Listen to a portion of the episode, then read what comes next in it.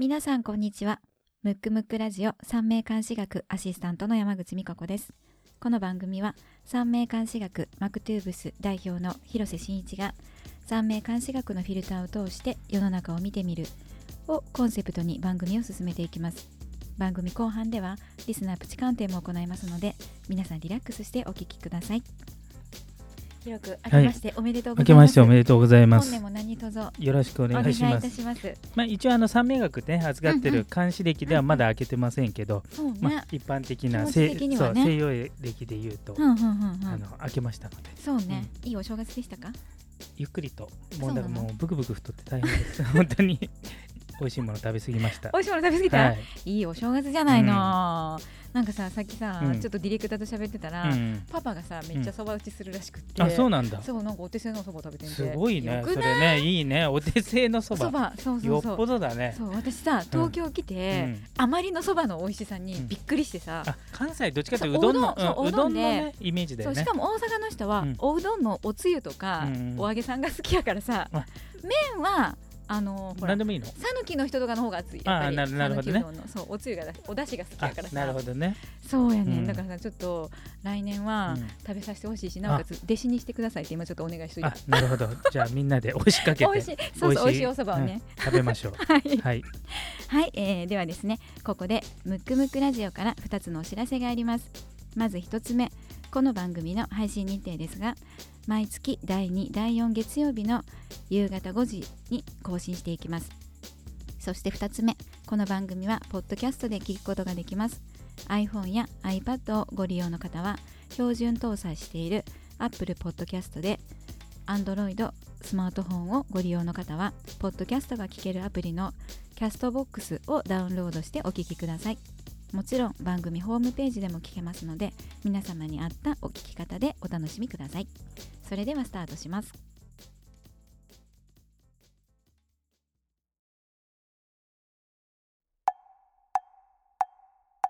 むくむくラジオだべ。むくむくラジオだべ。むくむくラジオだべ。旬な〇〇を鑑定しましょうのコーナーです。コーナー名の通りこのコーナーは旬な〇〇を鑑定します。今回はこの間の箱根駅伝で見事優勝を果たされました青山学院大青山学院大学陸上競技部長距離監督の原進さんです。言えた。あよく言えたね。本当に旬ですね。あのこの収録段階では、うんうんうんうん。あのあ段階というかあの配信よりちょっと前にね収録してるんで、本当にほやほやのほやほやね。4連覇、ね。ね。箱根駅伝。あもしかしたらあれでああれかな？あの何東京以外の地域ってあんまりやってないの？やってる？そんなことないよ。全国じゃ全国。ななるほど。うち近所で走ってんねんけどさ、うん。私今まで住んでたところ結構箱根駅伝近いの。え一回も見たことないけど。ー、ないんだ。だって早いねんもう朝、まあ確かにね。そうそう。ねでも盛り上がるようね、ん。すごい。それのまあ監督の原監督ですね。あそうね。じゃあ先に生年月日を、はえー西暦1967年、えー3月8日ですね。のお生まれですね。はい。はい。えっ、とちょっとね見たんですけど、うん。うんうんうん一応ね監督っていうからには、うんうんうん。まあ未ねそう。天正でも持ってんのかなと思ったら、関本がね、うん。意外と違くて ね。あれってなったよね、うん、あのー三名学ね分かる方は陽線の方がシャキ3つ、シャキ3つパンチ効いてる、うん。うん。で真ん中6ゾンで方角、はいはい。なのではい。多分、あのま負けず嫌いというか気の強さうん。があるんですけど、うん。まあ、ちょっと陰線的な要素でねあの、うん。このシャキの部分が、うんうんうんうん。えーとまあ、陰線分かる方は、うん。うさぎと羊がうんうん。そもそも反対して木になりますので、うんうんうん。どっちかというと6ゾンは1個なんですけど6ゾン強めなんで、あそうかもともとあってね。そうそうそう、んんん。だからあのテレビとかで見てるちょっとうん。優しい感じのあ雰囲気ーが字であるは、感じね。まあ、もろ6ゾンな感じなんで、うんうんあとまあうん方角もそんな感じなんで、うんとちょっと天才肌というか直感型の、あそういうそのシャキとかうのん。ベースは残しつつ。そうそうそうそう。うんうんうんうん。だから裏に多分そのシャキの気の強さっていうか、あ秘めたものがね。負けず嫌いみたいなのがあって、うんうんうん。表面が6ゾンとかあー。方角でこう覆われてるってはいいう感じで、ただあのちょっといろいろこうネット情報を見てみると、うん。いろんなところでやっぱり首相とかなんかいろいろやってるよねいろいろやってるんですけど面識的にはね、リーダーちょっとリーダーな感じではないので、うん。もしかしたらこのなんていうんですかこうワンマンタイプではなくて引っ張っていくみたいな？みたいなリーダーではなくて、はいはいはいはい。ちょっとなんていうんですかみんなの力を引き出すまたはちょちょっとなんていうのこうみんなでっていう感じかな？みんなで監督盛り上げようみたいな感じ、うんうん。あとなんかこう部を盛り上げようとか、はいはいはいはい。その盛り上げるっていうところは六ゾンはもうなんていうんですかもう天性のものっていうか もありそうあう、りそう、うんなんかこう奉仕的なねうん意味合いとか、あの周りにこう、まあ、優しくするもうん六ゾンの一個ですけどでうんうんうん。シャキもあるんで、うん。へなへなももろ体育会系の感じなんですねシャキは。うん、そうよね、ううんんうんうん。だからそれを持ちつつでもワンマンではなくて、そうか。まあ、そういう感じなのかなって。ちゃんと部員うん。に手厚くうん。なんかこうフォローするというか、そうそうそうそうそう。ね人望が集まりそうじゃない、うん、だからあのすごい強烈なキャプテンシーっていうかなんていうのこう引っ張る力っていうのは、はいはいはい。三名学上はあまり感じませんけど、そうね。まあ、まあシャキ3つっていうのはまあシャキ3つの転送。うん。これって、まあ、ある意味変わり者なので、ちょっとブレーキなない感じそうがするよね。そうそうそうそう思い立ったらすぐとかね。あもう行っちゃったみたいな、ね。そうそうそう。だからその代わり直感とか、なんてひらめめきとか、はいはいはい。んキラッとね。そうは発明発見じゃないですけどうん。何かこう想像する？ことには相長女っぽい当長けてる、感じが、うん、長女長女性のカラッとした版だね。ああなんかあいいねそれね。長女はもうちょっとこう嫌味がある感じだよね。まあ僕長女持ってますけどちょちょっとも あ明るくない感じ。ももっとカラッとしてるそ感じ。うカラッとしてそそう。そうそうう、うん。だからなんかうんと気は強いけどカラッとしてる感じ、うんうんうんうんうんでその気の強さは裏に隠れてるっていう。ああそうかそうかそうか。感じなの。まああとはえー、と本来は、うん。これちょっとややこしい二面性なんですけど、うんうんシャキとかって分かりやすい、うん。うん。うんまあ、イメージで言うとなんか松岡修造うんうんうんさん。みたいなのが、まあ、うん。シャキ性のイメージで、うん。なんつうのもう元気で大会系でまっすぐで確か曲がったことは大嫌いですみたいなでねバックしないみたいなね前だけ行きますみたいな。はいはい。でそれがシャキなんですけど、うん。まあ3つと転送も基本そうなんですけど天道が2つあるんで、うんうんうんうん天道性っていうのはちょっと作詞なとこがあるんでこれがあるおかげうん。おかげなのかこれがあるせいで、うん。シャキのなんていうのその単純さというのが分かりやすいいところとうん。ものすごく作作詞で裏でいろいろ考えちゃうっていうのの同居してるバージョンなんですよ。あーそうなんじゃあなんか何にも考えずに動いてるようで、実はちゃんとそう。策略を練ってるみたいな練ってるんじゃないかなえうんそれ天道が、ね、2つあるんでね。ね、でこれ天道がなかったら多分、うん。あの松岡修造さんの さらに超える感じ？あのももうちょっとなんていうのこうサービス精神旺盛。まああの人もサービス精神旺め盛だけど。っちゃおせやと思うでなちょっと似てるんですけどこの天道があるおかげでねそうかあのそういう感じにななってんじゃないかなっていう。でもさ、うん。そこうまあスポーツって何でもそうやけど、うん。ちょっとアホやったらあかんやん、うんうんだからやっぱりなんかそういうところがないとあん。な優勝させられないよね、ねしかもなんか駅伝やで、うんうんね。うん。だから駆け引きばっかりやん。そうそうそう。あのなんつうの？あのだから監督とかやるとう、ん。うんまあ名選手がうん監督になって成功するかわかんないっていうのは、うんうんうんもしかしたら単純な方がうん。選手としてはまあいいのかもしれ言われたら、うん。はいっていうぐらいのね、かもしれない、ないんですけど、うん。やっぱ監督になるといろいろね考えないといけないんですけど、確かにまあ、そこも一応合わせ持ってるんですけど、でうん。ただベースはひらめき直感型なんで、うんうんうんうん。なんかね熟慮するっていうよりも、うん。直感ひらめきと同時にうん裏側までも、うん。まあ、同時に読むっていう感感じかなっていう。だからじじっくり考える感じの面識にはちょっと思えなあーでも結果、うん。あいろいろい。うん。な辻褄が合うじゃないけど、うんうんなんかよかったねみたいな感じにはなるんや、うんだからちょっとね一部ネットの情報で見てるとなんか伝説の営業マンとかねね書いてるよねそれはもううんすごいぴったりかなって、そうかも、うんなんかこうみんなに好かれそう、うんうんうん営業先とかそうそう取引先とかでもうんね、本当に。それそれプラスアイデア、直感ひらめき。そうか、うん。今までにないこう、ことを言ってくれたりとかね、うん。しそうやもんね。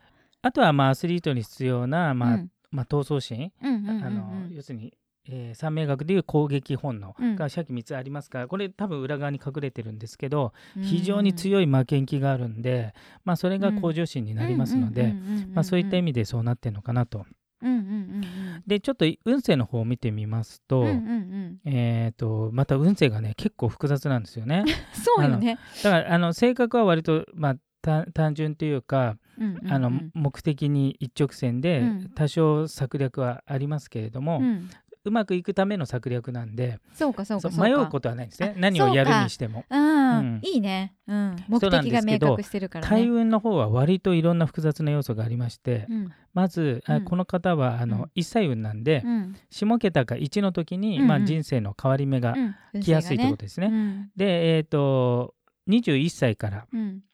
黄金のネズミっていうのが回ってましてこれがあの、三名学でいう異常関心になりますので、心ね。うん。でここから3年間来るんで、うん。この場合は変国率っていうやつなんですけど、うん。変国率は、うん。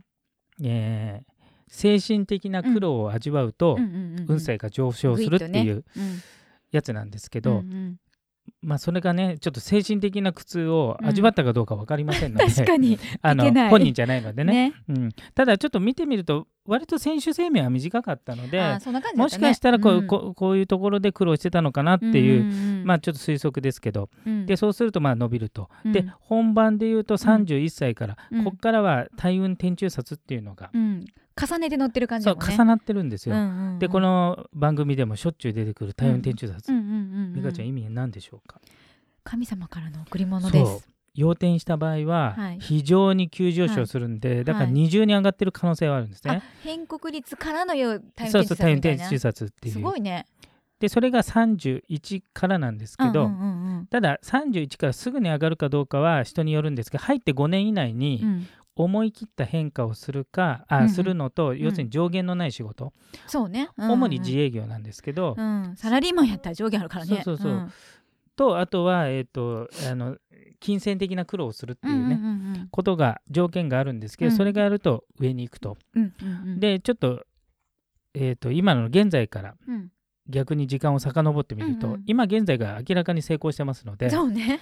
となるとここで思い切った変化と、うんまあ、金銭的な苦労があったのかなと勝手に推測で。まあでもさ営業マンやってて監督でしょ？うん。うんこれは思い切ってるよね。そうだね。もう全然違う分野に行ってて、うん。しかもなんか青山学院の人ではないんだよね確か。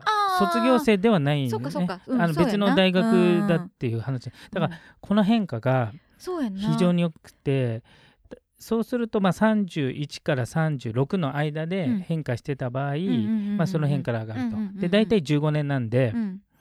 まあ今ぐらいかなと、うんちょうど要点要点中というかね。そうなんですよ。ななのでもともとうんのアイデアマンとかあとはあの人柄の良さっていうか、うん。サービス精神旺盛とかね、うんうんそういうのもありますけど、うん。運勢の後押しもひ非常に強力にあこるんで。の人すごいあるよね。うん。これがあるんですけれども、うん一応運勢上のうん。この強力強力ななんつうの追い風、追い風ね、うん。だいぶ追い風になってるからね。そう、が今年で終わりなんですよ。今年といいいうね。今年じゃないですね。あの2月3日までで終わりなんで。だから実質去年で終わったってこあと1となんですよ。ヶ。月？うん、そうやんな。あ運勢上はですよ、うもちろんあのその日々のね、うん。生き様も影響しますので、うんあれなんですけどなのでまあ要するに2月4日だから実質は今年ですね。そうやな。2018年19年は、うん。えっ、と年運で言うとうん。天中殺、うん年運天中殺、うん。で大運で言うとその変国率うんと大運天中殺が同時に抜けるのと、るもんね。あと 節運にもなってるんで、ちょっとこう波乱が大きいかなと。なんかささすがにこれだけあると、うん。すごい体感を感じるよね。うんうんうんこう元に戻るんだけど、うん。その今までのそう成そうそうそう。功がさあるからうん。運が落ちたように感じちゃうよね。だからもしかしたらその今ね青山学院の監督ですけれども、うんうん。まあ、陸上界を背負ってるような身ですのでもう急に旗が見てるとね。ね。うん。なので、まあ、そういったものうで、ん。えーとまあ、場外乱闘じゃないですけどね、駅伝以外の部分でん。いろんな、なんつうんですかねこう摩擦というか、うんうんうんうん。しがらみの中であるので、うんまああの未来から見るとね、うん。この今年来年の、うん。まあ、運勢の下がった時期っていうのは、んんんんん自分を高めるいい機会ではあるんですけど、うん。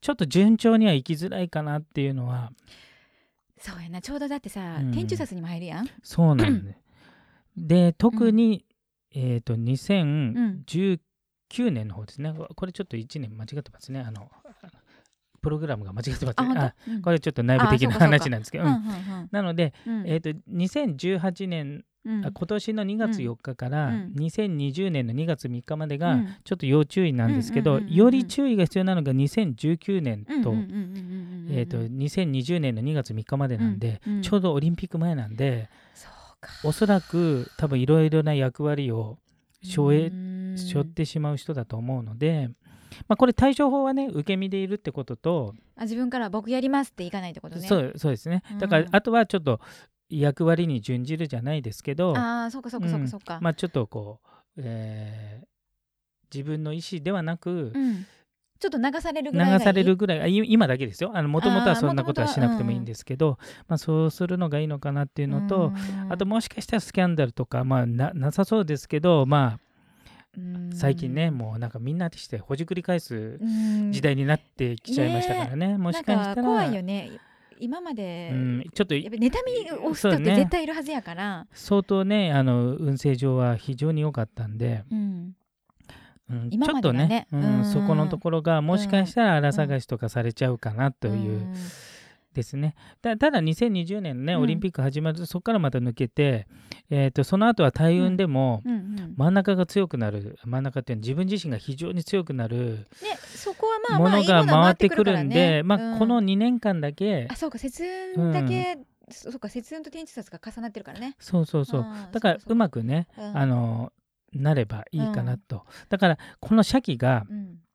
あの今隠れてまあ今っていうか僕はね直接接してないので、もしかしたら普段は出てるのかもしれないですが、まあ、テレビから見てる限りでは非常に穏やかな、優しいサービス精神の旺盛なね方穏やかそうなですけど、感じがすごいするよね。けど真ん中のこのシャキがねあのすごいよね、うんうん。まあ喧嘩とか短期とかうんそういう意味もあるんで、んこの2年間うにん。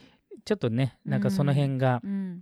出て人のトラブルをあんのねか、また巻き込まれんのか、うん、ちょっとこう穏やかにというかね自我をなくしつつただオリンピックがね大きなイベントですので、うん。多分思い入れとかもいろいろあると思うので、そうやいろいろねああのもしかしたらそのアスリートの世界以外要するに陸上以外の人もオリンピックっていろんな人が関わってきちゃうんで、その時にいろいろあるのかなっていうだってやっぱりさ自分が育てた選手とかさ、うん。オリンピックとか出させたいしメダル取らしたいしね。そうだね。だからちょっとね何が起きるかは分かりませんけれどもちょっとねあの今年来年は。うんねちょっとこう気をつけてもらいたいよね。うん。なんかこの人ってさ、うん。そのほら大運天中札と、はい。その変国率がさ、はい。表にあるやん、はい。だからこうストーンとさほんまはなだらかに5年ぐらいかけて、降りていった方がいいけど、うんこの人なんかもう今年も優勝しちゃってるからさ、うん。意外いい感じに上がりきってるやん、うんう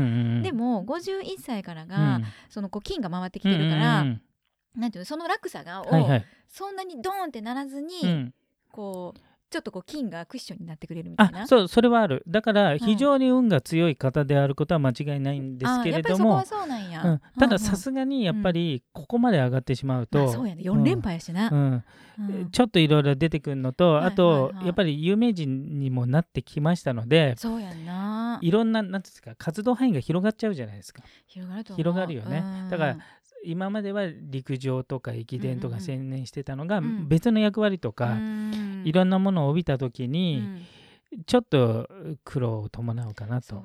じゃあなんか講演とか頼まれても、うん。講演料とかなんかこう、うん。持ったりせんとうん。言われた金額で受けた方がいいよね、まあまあでも相場はいろいろありますからね。だからまあそんなことはもともとしない人だからそこは なんでそんな。講演料というより多分ね組織とかだだと思うねやっぱオリンピックになると巨大な組織が動くんでそんなん関わるんかなこの人も。いや多分間違いなく陸上界の宝みたいな方ですからね。そうか,、まあ、それは陸上競技もオリンピックの花形ですから。まあそうやな。それは多分関わってあ勝手に妄想ですよ。し知りませんんけど。うんうんうん。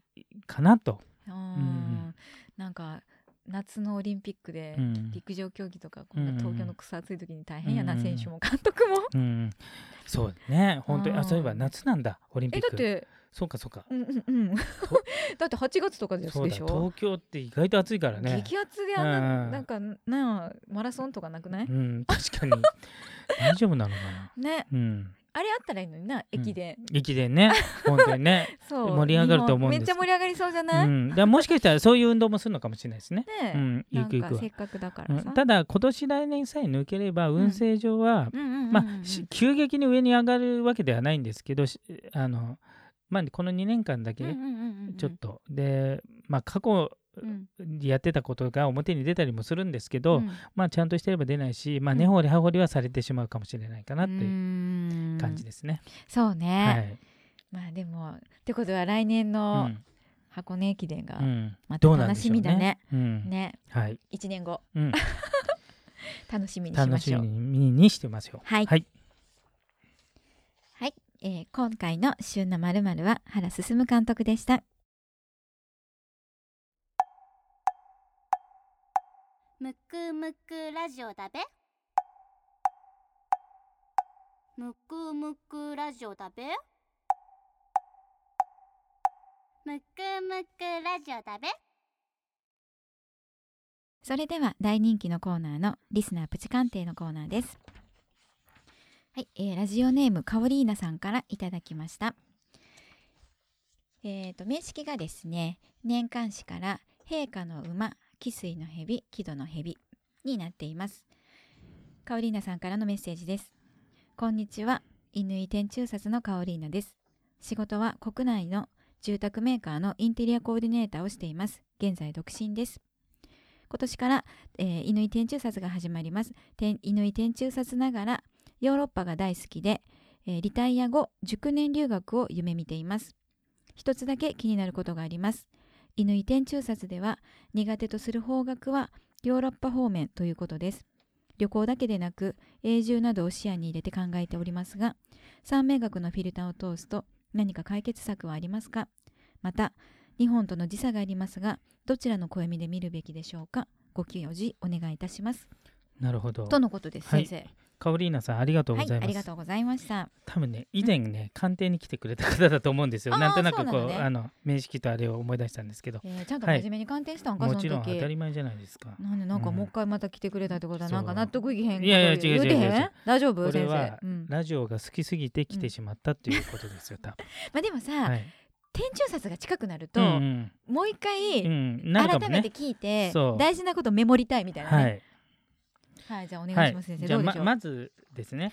そう私ちょっと気になんねんけど、乾天中札が苦手な方向がヨーロッパ方面ってうん。初耳とあま思ってんけど。りそうですね。三名学ではこういう考え方は僕が知る限りはしてないはずなので、まあ、ちょっといろんなのがねはあはあはあ混ざっちゃったのかもしれないですね。うんうんうん。まあ、もともと乾って方角にももちろんななんていうんですかね。あの乾の方角ってあるんでね、うん、それと天中札は僕はあんまり気にしないのでもしかしたら何かの本に載ってたかもしれないですけど、少なくとも僕はあまり気にしないのでそれはまあ気にしなくてよくて、まあ、それより気ににしないといけないのは、やっぱあの天中札の時うん。にしていいこととああまりしない方がいいことがあってはいそのうちの一つはうん。長期にわたる、うん。えー長期に考えていることはうん。スタートはさせない方がいいっていうのがあるので、ここに書いてある永住を考えてるんであれば、うん。この時期じゃないなっていうのと、そうね、うん。まあリタイア後って書いてあるかうら、んもうちょっと先の方がいいよね、そう。うん。なのであのちょっと,、えー、と直近で言うとね今年2018年19年ということを考えると、うん。留学自体はいいと思うんですよ。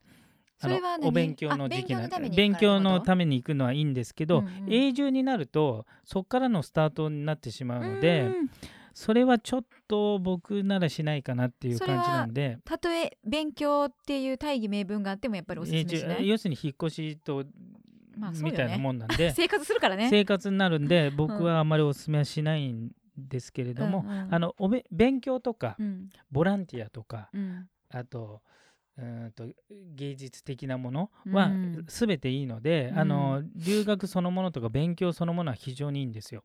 だからそれはあの、うんうん大いにやってほしいんですけど、永住は別の時期の方がいいかな。だから、うん。とりあえずその、えー、とこの時期に行くんであれば、うん。留学にした方がああそうね。いいのかなと。はいはいはいはい。で一回戻ってきて別のタイミングで、うん。まあ良ければ永住すればいいかなと、そうね。うん。うん。あとはちょっとね名式がもう非常に強いんで、はいはい。あのまあ多分この 西味教の中でも多分特大のレベルになるんでそう考えると海外、こ海外自体が非常にいいんですよ。ね、うん、行っちゃった方がね。だからあのえーと、好みもねあのヨーロッパの文化が大好きということなので、うんうんうん、あのぜひ行かれるのが、うん、あの今後にはいいとは思うんですけど、うんうんうん、永住に関してだけ別のタイミングで行けば、えーと、やりたいこと例えば勉強にしても、うん、ヨーロッパ自体も非常に合ってますので、あのそれは全然何の心配もいらないかなと思いますね。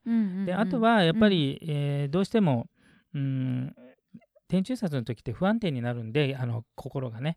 もう今からすでにちょっと気持ちがざわついちゃってこと、うんになってると思うので、だから一度決めたことが本当に大丈夫かなとかなんていうんですかこの答えのないループに入ってしまうっていうか。それってやっぱささ、うん、未教とか再未教の人とかでもやっぱりこうざわつく、あだからあの未教の要点してる人と引転してる人はまた違うわけ。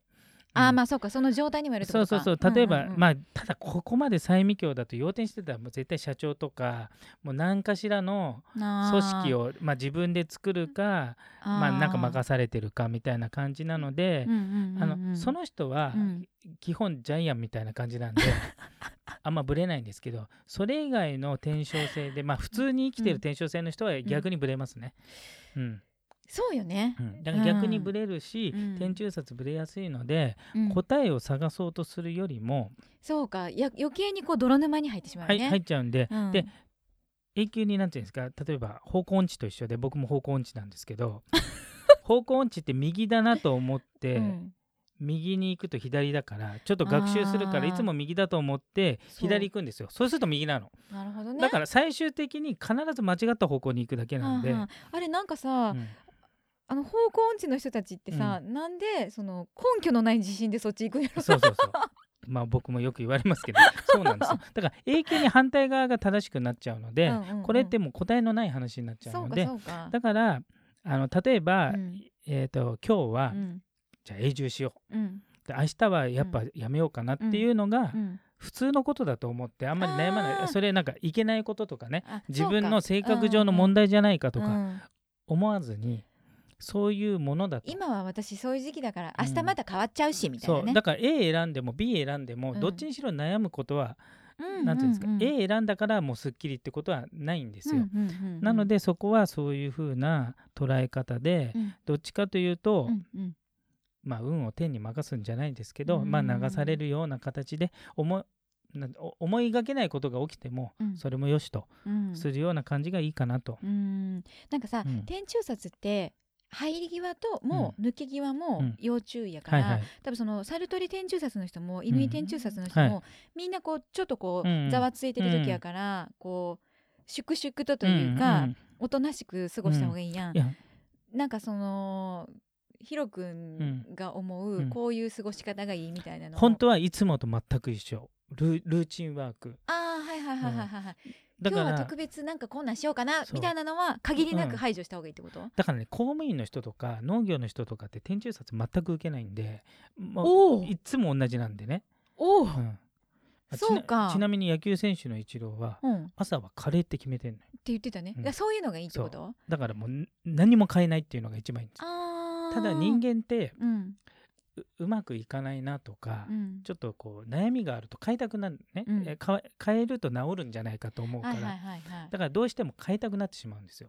なんかこう潜在意識の中でざわつくからでしょ、う。ん、そう、だから本当の過ごし方は今まで通りが一番いいんですけど、あの変えたくなってしまったら変えてもいいんですけど、長くやろうと思うことは変えないことで。うんなるほどね、まあ、例えば引っ越しだったら賃貸だったら別にそこまで気にしなくていいですけど、ま、家を買っちゃうとかね。そういうのはちょっと良くないので。ああまあだから結婚も良くないねそうそう。あと派遣社員とかね、ある程度期間が決まってれば全然いいんですけど。転職も、うん、もうここで出世して将来ずっと行くぞみたいな時はやめた方がいいっていう、だからそれだけなんで、まあ過ごし方としては淡々といつもと通りがいいんですけどもしできなかった場合は、コロコロ変わってもいいけど、長くやりそうなことだけはやらないっていう。そうかそうか、あれかじゃあその自分がやりたいことを考えてこれは果たしてどれぐらいのこうスパンでやるのかみたいなのを考えて始めるか、やめるか決めた方がいいってことか。ね、うん。大事、はい。そういうの。ああと最後になんかあ何何？時差があ忘れてた。ののね時差ね。あるんで、これ言っとくと、うんあの結局三名学ってうん。生まれた生年月日を使うので、うん。ヨーロッパ行っても生まれたの日本なんであの別関係ねみたいな？そうだから、うん。これ通りでいいと思うんですね。でヨーロッパで生まれた人もヨーロッパの生まれた時間でい。いと思うんですよ。はいはいはいはいはいはいただ、うん。すごく気になる人で言うと一応うん。三名学は日にちうん。までなので、うん。えー、とちょっと厄介なのが夜中に生まれた人がそうねあのどうなのかっていうのがあるんですけど、説が2つあって、うん。えー、と12時で、いうん。要するに今の今のね。うんうんうん。通りに1日が変わる場合と、うん。11時でうんうんうんうん。翌日になるって考え方もあるんですね。うんうん昔はあの奇数でうん。変わってたりね。時間がうん。で僕は11時説を取ってるので、うん。えー、ともしかし気になる人は夜中生まれの人だけ翌日の生年月日を見ればいいいいかなと。ああそしたらまあそのなんだろうママとかに、うんうん。ちなみに何時生まれかを聞いてみて、気になるんであればね。気になるんであればね。あとはもっと気になる人を言うと、うんあと日本はうん。一応あの時差まではないけれども、うんうん。分差はあるんですね。でああはいはいはいはい。うん。で日本だと標準時間は兵庫県の明石ってところが標準時間なんで、うん。明石より東はプラス、うん。ちなみに東京はプラス18分から21分だっけ、まあ、うん。その辺ですよ、うんうんうん。20分ぐらい。うん。で九州の方はマイナスなんで、まあ、うん。そこまで僕は厳密にやりませんけど、まあ、もしそういうのを気にするんであれば、ーまあね。まあ、夜中の11時前後であれば翌日の生年月日を見るかなと。市中水明の先生とかほんならみんなそんな見はんの？周水面は生まれた時間がないとそもそもでき見ないからだから夜中どころじゃなくてそれは生まれたあ時間は何時何分がいるってことか？そうそうそう。かそうかそうかそれは必ず必要。で逆に言うと市中水明で時間を聞かない人はもう潜りか 分かってないっていう、うん、あの結三名学は30になるってことやそもんな。う。三名学は、うん。あの時間がなくてもちゃんとできるように理論体系がなってるけどあー。市中水面ははいはい。4中で見るようになってるのに、はいはいはい。端折って3中で見ると全然違くなるんでああそういうことか、だからそれはあの潜りだと思った方がいいです。あの本物じゃないと思った方がいいです、でもさ結局三名学だってさ、ん。自分の宿命がさ、うん。三中でうん。年運一中大うん。運一中で結果五中で見てるからさ、うん。まあだってあれだよ。週数目だったら6中で見るってあこと六中。そうかそうかそうかそうか。そこはここも一緒に見んねんもんな。同じです、ううん。まあ、理論体系が違うので一概に比べられない。僕両方はあのできますけれども、うんうんうんうんうんあまりそこは気にしない方がいいかなと、まあ、うん少なくとも移動に関する時差は全く気にしなくていいと思います。そうね、はまあ厳密にすごなんやろあれあれかな？ほらあの旅行とか行くんやったらさ、うん木っぽいで行くとか？うん、そんなに好きなら、まあそう方位をですねでこだわるなら方位は三名学より別のやつの方が 確かにいいかもしれないですね。うん、そう思います。なるほ。ど は。はいい、まあじゃあそんな感じでカオリーナさんに楽しんでもらいましょうヨーロッパをはい。はい。はい。えーこのような形でプチ鑑定を行っております。全員を鑑定することはできませんが我こそはという方は番組ホームページにあるリスナープチ鑑定専用フォームからお申し込みください。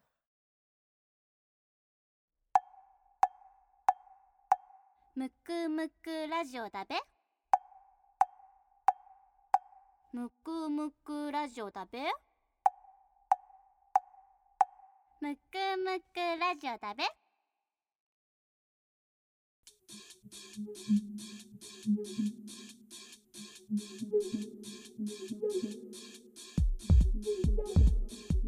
それではエンディングの時間になります。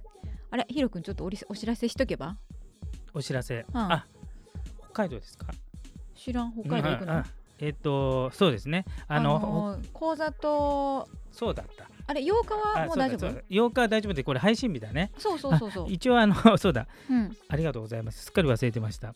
あの新しい講座をうん。始まるんですけども、うんうんうん。こまあこれ聞いてるその日なんで、まあ8日にプレ講座っていうのをやるんですけどもただ本講座はうん。1月28日スタートなので、うんうんうんうんあの詳しいことはあの、番組ホームページかあのマクトゥーブスのホームページからお問い合わせでいあ何ただければ。ムックムックラジオの番組ホームページに問い合わせてもいいの、はい、どちらでもいいです。あそうはい、あのこれ聞いてる方は。はいはいはいで、あのマクトゥーブスのホームページもありますので、んうんうん。28日から興味ある方はそううん。と、あと北海道でも新しい講座やりますので、あそうなんや、はい。北海道どこでやんの？北海道札幌でやりますので、うんそれ1月の終わりか2月の頭ぐらいからスタートさせますので、うんうんうんもし興味ある方はあのお問い合わせください。北はい。それはそれもヒロ君のあのマクトゥーブスか、うん。ムックムックラジオの方に。それでお願いします。はいはい。だそうです。楽しみね、はい。えプレ講座ってどんな話してんの？うんあのこんな感じで教えていきますよっていうのと、三名学はどういう感じなのかって。ああこういうものですよとか、なるほどなんでねプレ講座は無料ですのであのお気軽にそうなんや。プチ鑑定とかしてくれんの、それはしないかそれはなと思います。なるほど。はいはい。わかりました。えっ、とちなみに何やったっけ？一番最初に言ったうん。あのーポッドキャストじゃなくて、うんキャストボックス、はい。めっちゃ聞きやすいらしいね、うん。あれヒロ君 iPhone? iPhone なんで iPhone か標準搭載のやつでやってますね。アンドロイドの人はぜひぜぜひひおすすめみたいなので、はいキャストボックス聞いてください。はい、えーではですねこの番組ではリスナープチ鑑定のコーナーがあります。プチ鑑定ご希望の方は番組ホームページのリスナープチ鑑定専用フォームよりお申し込みください。また番組の感想や質問などがありましたらどしどしメッセージをお願いいたします。こちらも番組ホームページからお願いいたします。はい、それでは今日のお相手は？三名監視学マクトゥーブス代表広瀬真一とアシスタントの山口美香子でした。